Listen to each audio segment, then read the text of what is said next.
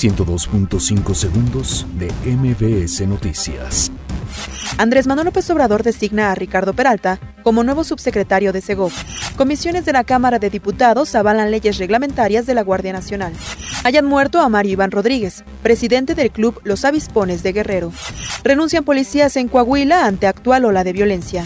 Luis Ángel Bravo, exfiscal de Veracruz, sale de prisión y enfrentará proceso en libertad. Muere sexto menor en centro de detención de migrantes en Estados Unidos. Medios británicos aseguran que Teresa May prepara su dimisión. Roban diamante con valor de 45 millones de euros en París. México cae 2 por 1 ante Italia en su debut en el Mundial Sub-20 de Polonia.